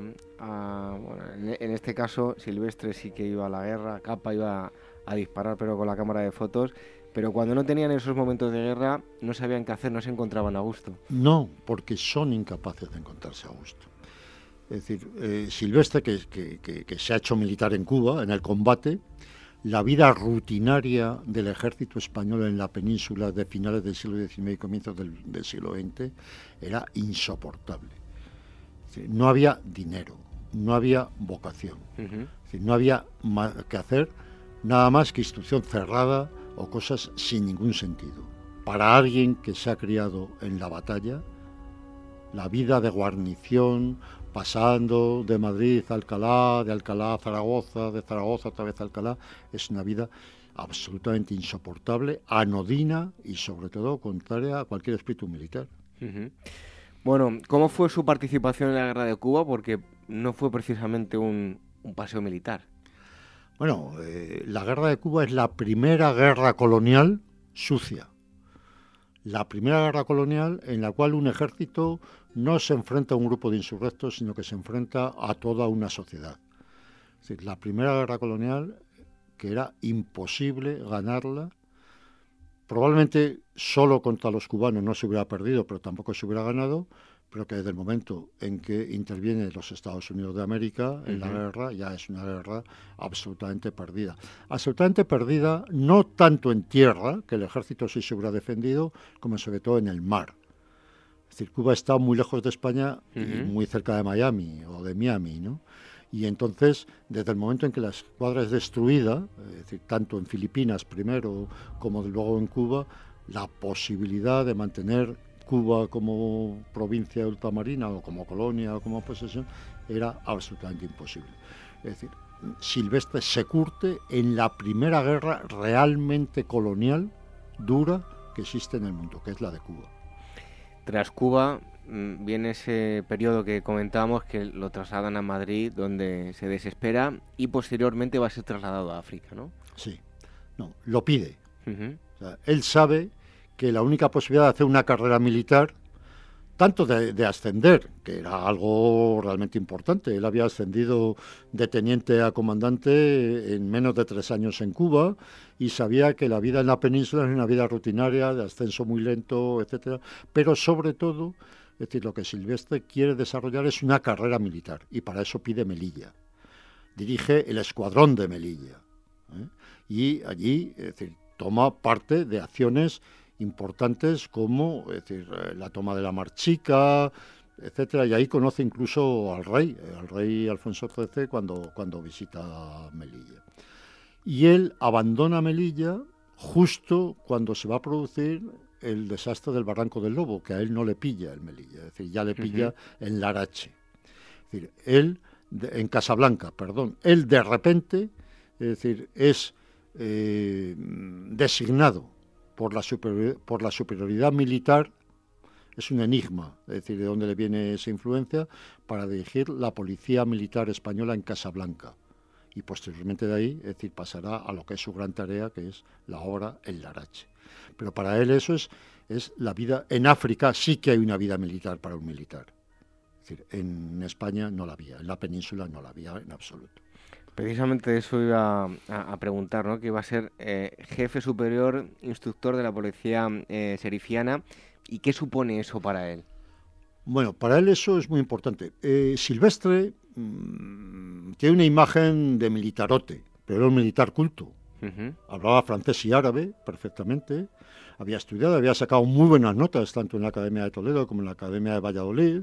Era un tipo ilustrado, es decir, en, absoluto. Y en parte es, eh, es eh, nombrado como instructor de la Policía Serifiana en Casablanca, de acuerdo con, los, con la conferencia de Algeciras, en lo que se había pactado entre Francia y España, porque es capaz de entenderse con los franceses y al mismo tiempo es capaz de enfrentarse a ellos. Eh, Silvestre ve desde el primer momento que el Marruecos, el enemigo, no es solo el marroquí, sino el francés.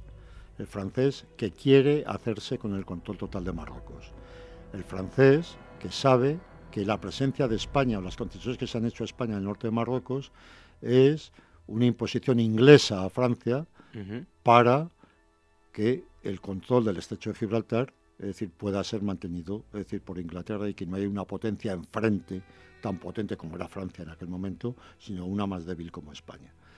En ese sentido, es decir, por el doble sentido de, ser una persona capaz de entenderse con los franceses, pero capaz de enfrentarse a los franceses, es decir, eh, Silvestre es elegido como jefe de instructor de la policía serifiana y además muy respetado por los franceses pese a sus enfrentamientos. Precisamente con los franceses, ¿no? Hay algo que es destacable y son las malas relaciones de Silvestre con militares y políticos franceses, ¿no?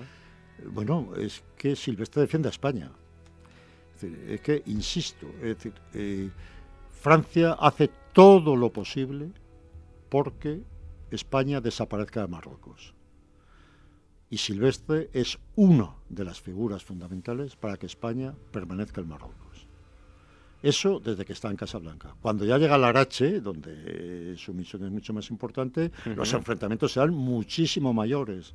¿Eh? Y, la prensa francesa continuamente atacará a Silvestre acusándole de todas las cosas sabidas y por haber.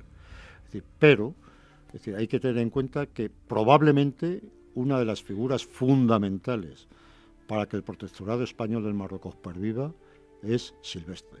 Eso tiene una consecuencia, el odio francés, sin más. ¿Quién fue eh? ¿Lo digo bien? Eh, Raisuni o Raisuli, que de las dos formas. Eh, bueno, ¿Y qué relación tuvo con Silvestre? Un personaje. Raisuli es un personaje fascinante.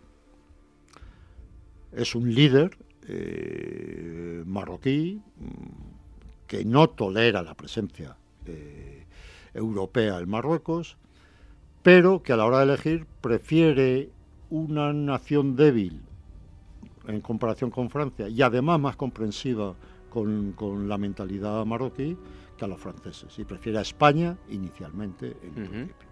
Y de hecho el desembarco de España en Larache no se hubiera podido hacer si Raisuni no hubiera eh, actuado pasivamente para que pudiéramos desembarcar.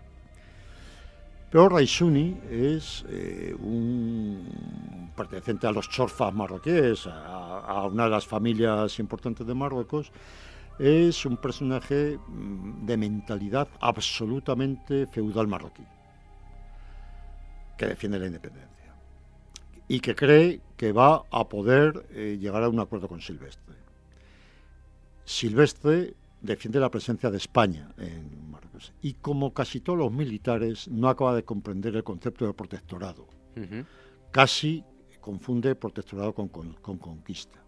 Pero además, el enfrentamiento clave que tendrá siempre eh, Silvestre con Raisuni es que Silvestre nunca podrá comprender la tortuosa mente de Raisuni ni el salvaje sentido de la justicia marroquí que tiene Raisuni.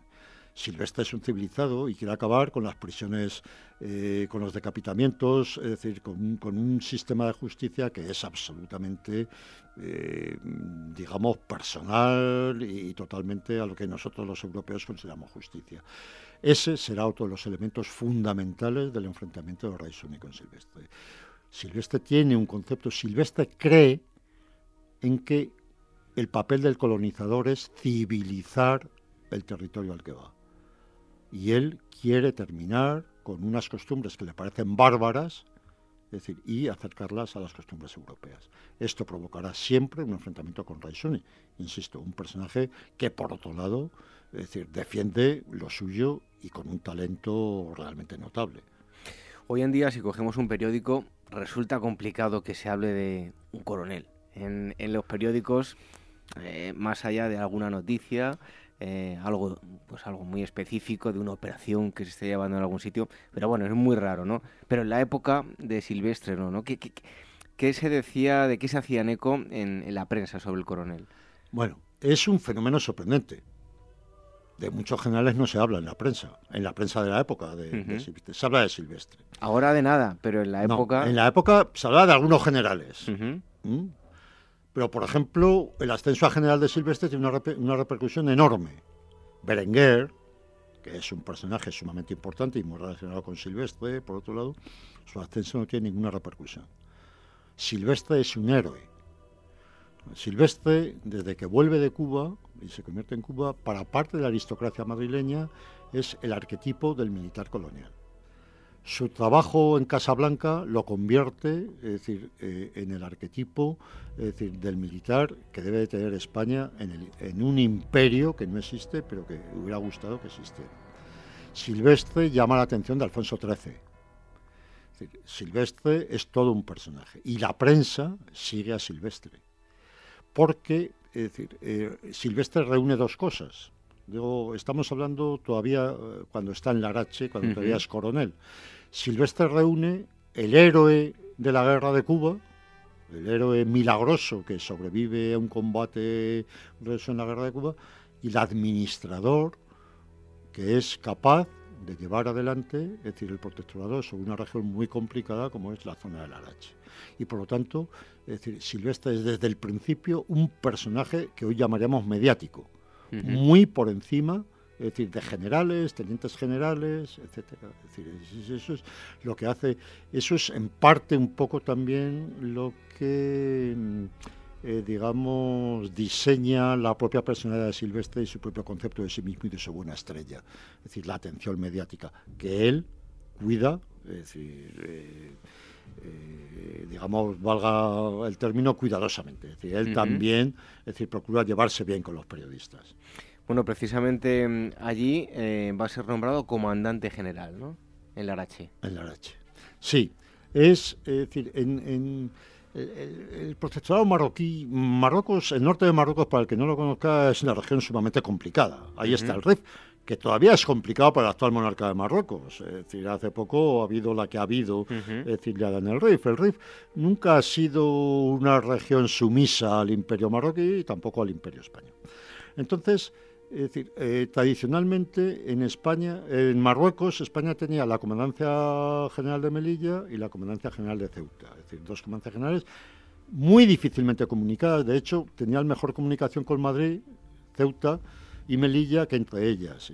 Y, de repente, cuando se extiende el protectorado hacia el sur, surge el Arachi y se crea la tercera comandancia general, que se crea a la medida de de, Silvestre, es decir, que se crea primero como coronel, es decir, mantenerlo como coronel y luego ascenderlo a general. Por ejemplo, estuvo a punto de ser nombrado don Miguel Primo de Rivera, el dictador de 1923, es decir, comandante general del Arache, pero el gobierno prefirió decir a Silvestre. ¿Por qué prefirió a Silvestre? porque conocía perfectamente, es decir, la región. Y entendía, es decir, Silvestre era un tipo que entendía a los marroquíes. Otra cosa es, decir, que, muchas veces no estuviera, no estuviera de acuerdo con ellos. Entonces, Silvestre, una de las, la gran tarea de Silvestre es la creación de la comandancia del Arache. Todavía hoy, en el Arache, Silvestre es un personaje. Todavía hoy. Cuando él dejó la comandancia del Arache para venir a Madrid, eh, al cuarto real de, Alfonso XIII, hubo manifestaciones, hubo y tal. Es decir, es el personaje que crea la presencia española, es decir, en, en Larache, que por ejemplo se enfrenta a los religiosos. Porque Silvestre sabe que las escuelas en Larache, para que la presencia española sea buena, tienen que ser laicas, no religiosas, porque si son religiosas ni los judíos ni los notables musulmanes van a mandar a sus hijos a las escuelas religiosas. Es decir, no es un personaje, es decir, eh, no es un militarote, es un administrador colonial, es decir, del nivel del que tuvieron los franceses en Marruecos. Es decir, en este sentido, es decir, toda su obra, hasta casi el final, es decir, es una obra muy notable. ¿Y cómo y cuándo se produce la, salida de, la Arache? Bueno, es decir, ahí hay su historia con Raisuni, ¿no? Es decir, esa es una historia compleja, es decir, que nunca se ha podido demostrar, aunque realmente es cierto que militares de la policía indígena íntimamente ligados a eh, a Silvestre fueron los que organizaron y ejecutaron el asesinato de Alcalay. Alcalay era eh, un intermediario entre el alto comisario, que era el general Marina, y el rey Suni para pacificar la zona del Arache. Eh, había dos políticas. Lo absurdo, lo absurdo de la política española en el Arache es que se mantuvieran dos políticas directamente contradictorias. Una, Marina, que como alto comisario obedeciendo al gobierno, el alto comisario es un cargo civil, aunque lo, aunque lo desempeñe un general. Es decir, quiere la pacificación a toda costa con Raisuni y la otra, la militar, que es Silvestre, que sabe que solo acabando con el poder de Raisuni, es decir, podrá pacificar el territorio.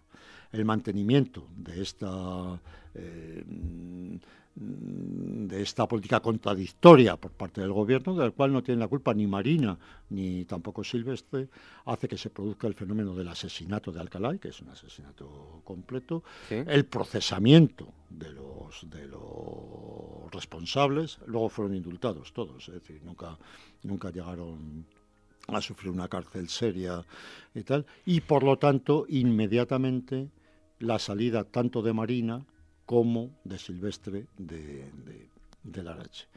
Y el premio, el premio para Marina la laureada, para Silvestre la Orden de María Cristina, que es la segunda orden en importancia militar en aquel momento, y su destino al cuarto militar del rey, al cuarto de Alfonso XIII, del cual ya en Larache ha demostrado que es íntimo amigo. ¿Cómo se va a tratar esto en la prensa, el ser nombrado cuarto del rey? Pues en general bien. Bueno, hay una polémica. Es curiosamente, curiosamente, mm, hoy vemos mucho la dinámica derecha e izquierda, ¿no? Curiosamente, los liberales eran mucho más partidarios de la presencia en África que los conservadores. Es decir, en parte, insisto, porque el colonialismo de comienzos del siglo XX mm, tenía una componente de que se iba a civilizar y a beneficiar a los pueblos, es decir, no solo, no, no, no a explotarlos. Y realmente en Marruecos tampoco había tanto que explotar, para que nos vamos a decir otra cosa. Entonces, eh, la recepción de la llegada de Silvestre a al cuarto militar, pues es recibida contradictoriamente. Es decir, si no ha hecho nada mal, ¿por qué lo cesan? Es decir, una cosa. Dos, hombre, está en un puesto de prestigio.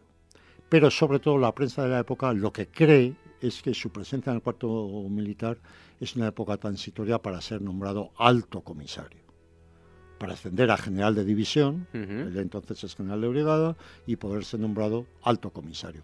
Porque toda la prensa de la época está convencida que el hombre de España en Marruecos es Silvestre. Incluso teniendo en cuenta la presencia de Berenguer, al cual también una parte de la prensa respeta, pero que no tiene el eco popular ni mediático, es decir, que tiene Silvestre. Tenía previstas más preguntas, pero bueno, nos vamos quedando sin tiempo. Pero eh, hasta 1900, eh, bueno, desde 1920, desde que es eh, nombrado cuarto del rey, hasta anual, eh, ¿Por dónde va eh, Silvestre? Bueno, él, está muy a disgusto en Madrid, pese al puesto honorífico que tiene, y fuerza todo lo posible, es decir, volver a África.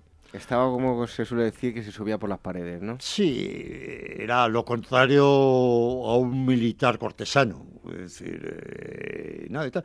aunque era un tipo muy popular, ¿eh? Es decir, mujeriego, le gustaban las verbenas, era un personaje sumamente. los toros, era un personaje muy popular en la sociedad madrileña, ¿eh? Es decir, era un tipo. Pero él no se siente eh, profesionalmente contento. Él quiere volver a África de todas formas y de hecho fuerza la llegada a Ceuta, como comandante general de Ceuta, contra la voluntad de Berenguer. Que Berenguer sabe que es un problema. Berenguer y Silvestre son compañeros de estudios, ambos de origen cubano, bueno, cubanos, es decir, los dos. Y Silvestre es general un día más antiguo que Berenguer, un solo día más antiguo que Berenguer, pero en el ejército español, que uno más moderno mande sobre uno más antiguo, aunque sea por un solo día, en la época era un crimen. Y esto va a ser eh, un problema serio. Silvestre fuerza contra la voluntad de Berenguer, como se ve en sus cartas, es decir, la, llamada a Ceuta. El rey lo envía a Ceuta clarísimamente y rápidamente Berenguer conseguirá que se vaya a Melilla. ¿Por qué? Primero, porque en Melilla no había problemas, de carácter militar. Sí.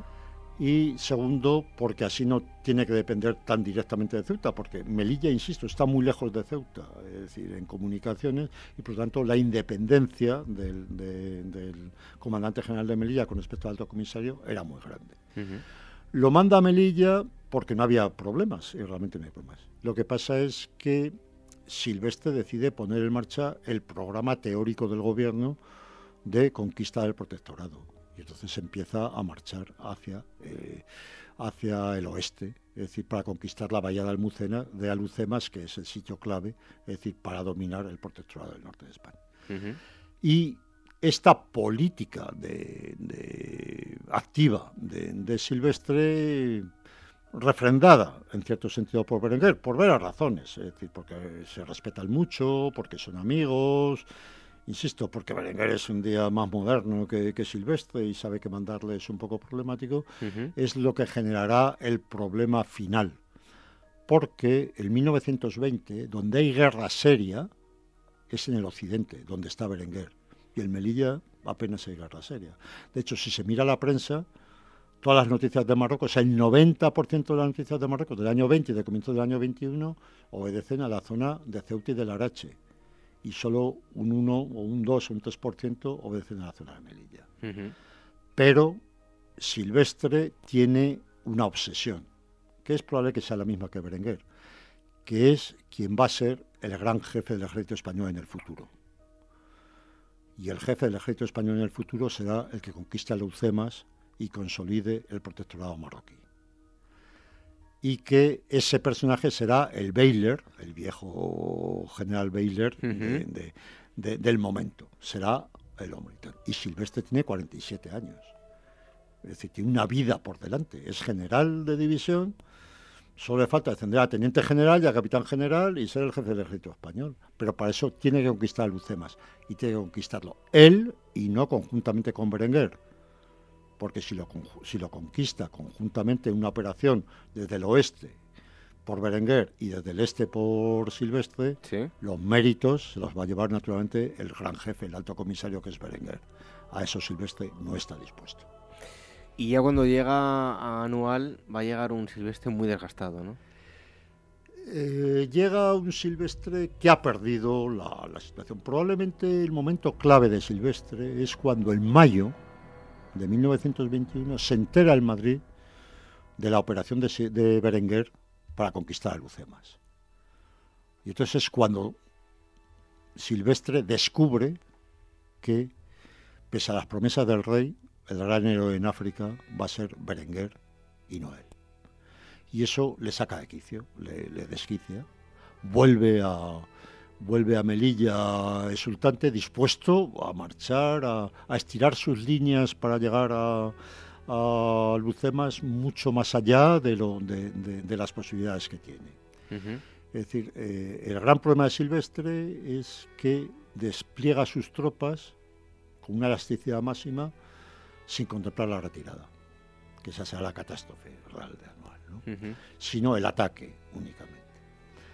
Pero se encuentra es decir, con un jefe rifeño importante que se llama Del Crim, que ha aprendido, es decir, que se ha criado con los españoles, que ha sido cargo importante en Melilla y que ha aprendido la táctica militar de los españoles y que sabe que aplicándola a los rifeños esa táctica militar, es decir, probablemente en su territorio sea invencible. Y eso, mm, Silvestre, que siempre tuvo un punto de desprecio a los rifeños, no curiosamente a los, a los de Marruecos Occidental, pero sí hacia los rifeños que le parecían mucho menos desarrollados, valora mal, evalúa mal y le lleva directamente al desastre anual, le lleva directamente a no saber reaccionar en el momento, es decir, como debió de reaccionar un comandante general. Silvestre Anual se comportó como un héroe si hubiera sido un capitán, un comandante o un teniente coronel.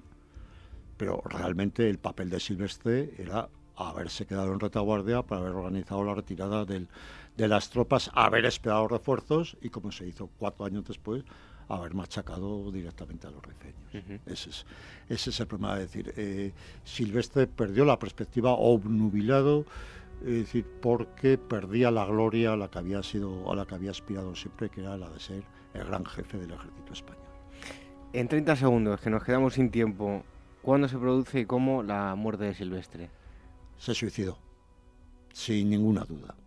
Sin ninguna duda se suicidó, todas, todos los testimonios de que murió de otra manera no son reales, mientras tenemos dos o tres testimonios reales. Y sobre todo hay el testimonio mm, de su suicidio en la tienda, es decir, que es claro y evidente. Y cuando manda a su hijo a Melilla y a su ayudante a Melilla a destruir los documentos, está claro que desde el primer momento, es decir, Silvestre tiene en su mente el suicidio.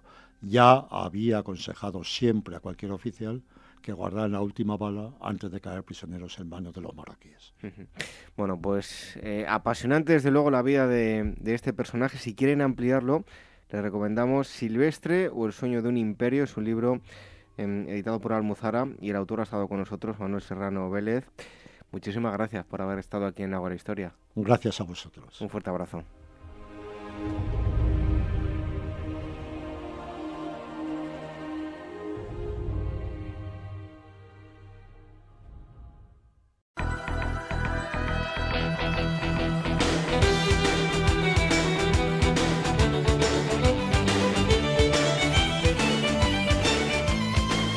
Antes de terminar el programa, como siempre, las efemérides históricas. Tal día como hoy, un 21 de abril del año 1509, en Inglaterra, Enrique VIII asciende al trono al morir su padre, Enrique VII. Se convierte así en el segundo monarca de la Casa Tudor. Se casará seis veces y ejercerá el poder más absoluto entre todos los monarcas ingleses. Al rechazar el Papa su anulación matrimonial, romperá con la Iglesia Católica Romana y será mm, cabeza de la Iglesia de Inglaterra. Y en 1944, también un 21 de abril, a pesar de que en Francia fue el primer país en otorgar el sufragio universal a los ciudadanos varones en 1848, es solo en este día, tras décadas de lucha llevada a cabo por las sufragistas, cuando las mujeres obtienen del derecho al voto al eh, firmar el eh, general de Gaulle en eh, Argelia la disposición legislativa para que las mujeres puedan ser electoras y elegibles en las mismas condiciones que los hombres.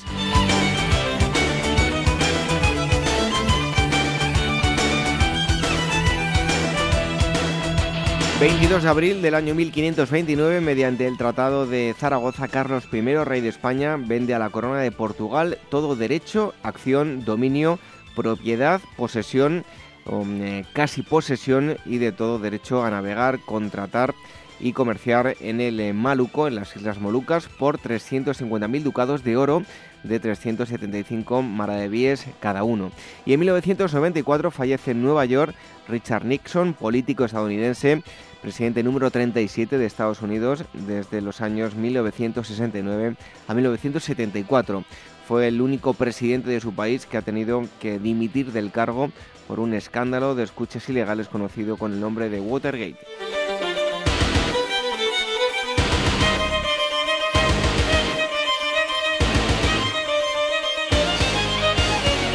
23 de abril del año 1563 en el Escorial se coloca la primera piedra de lo que será el monasterio de San Lorenzo del Escorial bajo la actual eh, silla prioral del em, refectorio con los hombres del rey Felipe II y del arquitecto Bautista de Toledo. Y en el año 1858, en la localidad alemana de Kiel, nace Mark Planck, em, que devendrá en físico y se le considerará como el fundador de la teoría cuántica. En 1918 será galardonado con el Premio Nobel de Física precisamente por la creación de la mecánica cuántica.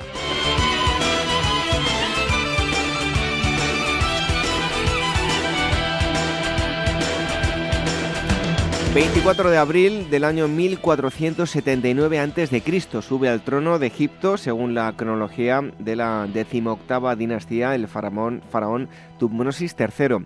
Siendo aún joven para gobernar, la reina Hatshepsut se hará cargo de la regencia hasta su muerte. A partir de entonces, Tutmosis III será uno de los faraones más poderosos de Egipto y durante su mandato su imperio alcanzará su mayor extensión territorial. Morirá en el año 1425 a.C. tras 54 años de reinado. Y también un 24 de abril, pero del año 1953, en el Reino Unido, Isabel II nombra caballero de la mm, jarretera a Winston Churchill. Este mismo año, la Academia Sueca le concederá el Premio Nobel de Literatura por su descripción histórica y biográfica, así como por su brillante oratoria en defensa de los valores humanos.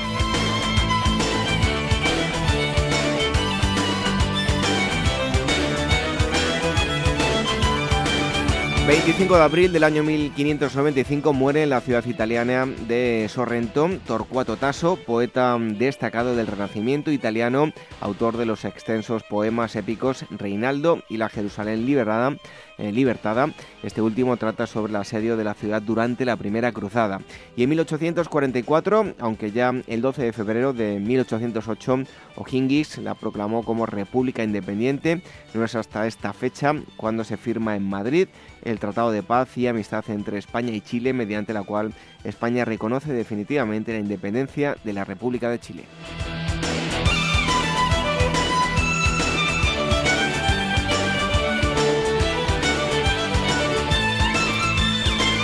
26 de abril del año 1564, en Stanford upon Avon, en Reino Unido, se bautiza a William Shakespeare, que será gran poeta y autor teatral inglés, considerado uno de los mejores dramaturgos de la literatura universal por su forma de retratar la condición humana.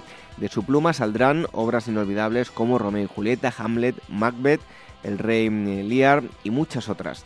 Y en 1984 el presidente de los Estados Unidos, Ronald Reagan, inicia una visita de Estado a China de seis días de duración, la primera de un presidente estadounidense desde que lo hiciera Richard Nixon en 1972.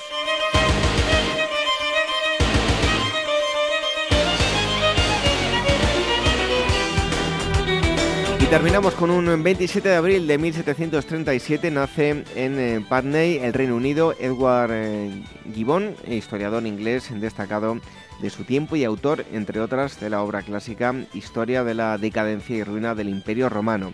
Y en 1961, Sierra Leona se independiza del Reino Unido y cae en manos de una élite restringida dedicada solamente a la explotación de las riquezas nacionales, iniciando un periodo de inestabilidad política. Efemérides históricas, eh, acontecimientos relevantes de nuestra historia desde el 21 de abril hasta el 27. En un momento, la despedida.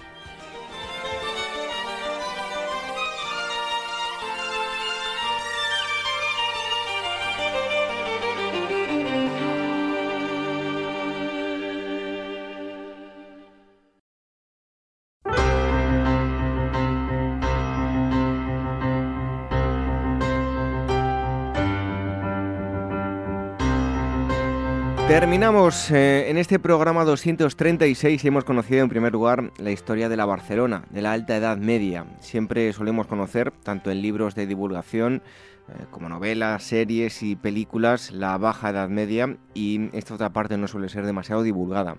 Hoy ha estado con nosotros el escritor Juan Francisco Ferrandi. En segundo lugar, les hemos hablado del concilio de Elvira, el primer concilio que se celebró en la Hispania baética por la Iglesia cristiana nos ha acompañado el historiador Jesús Galisteo. Y en tercer lugar em, hemos ido a suelo africano para conocer la intensa vida del militar Manuel Serrano Silvestre. Ya lo hemos dicho en la presentación, pero queremos agradecerles todas esas valoraciones, eh, me gusta, valoraciones de cinco estrellas, comentarios que nos dejan en las diferentes em, plataformas de podcast como son Evox, iTunes y Spreaker. Muchísimas gracias porque eso hará que lleguemos a mucha más gente. Volveremos a reencontrarnos el eh, próximo sábado, será a las 22 horas, una hora menos en la comunidad canaria y también nos pueden escuchar el em, domingo a través de Radio Sapiens. Les recordamos, antes de mancharnos, las redes sociales, el Twitter, arroba agorahistoria, facebook.com barra programa y telegram.me barra agorahistoria radio. Y el email, por si quieren contactar con nosotros, dos direcciones, agora arroba capitalradio.es y contacto arroba agorahistoria.com. Hoy nos vamos con una frase de Víctor Marie Hugo, poeta francés. Dice así, el futuro tiene muchos nombres, para los débiles es lo inalcanzable, para los temerosos lo desconocido, para los valientes es la oportunidad. Buenas noches, hasta el próximo sábado, sean felices.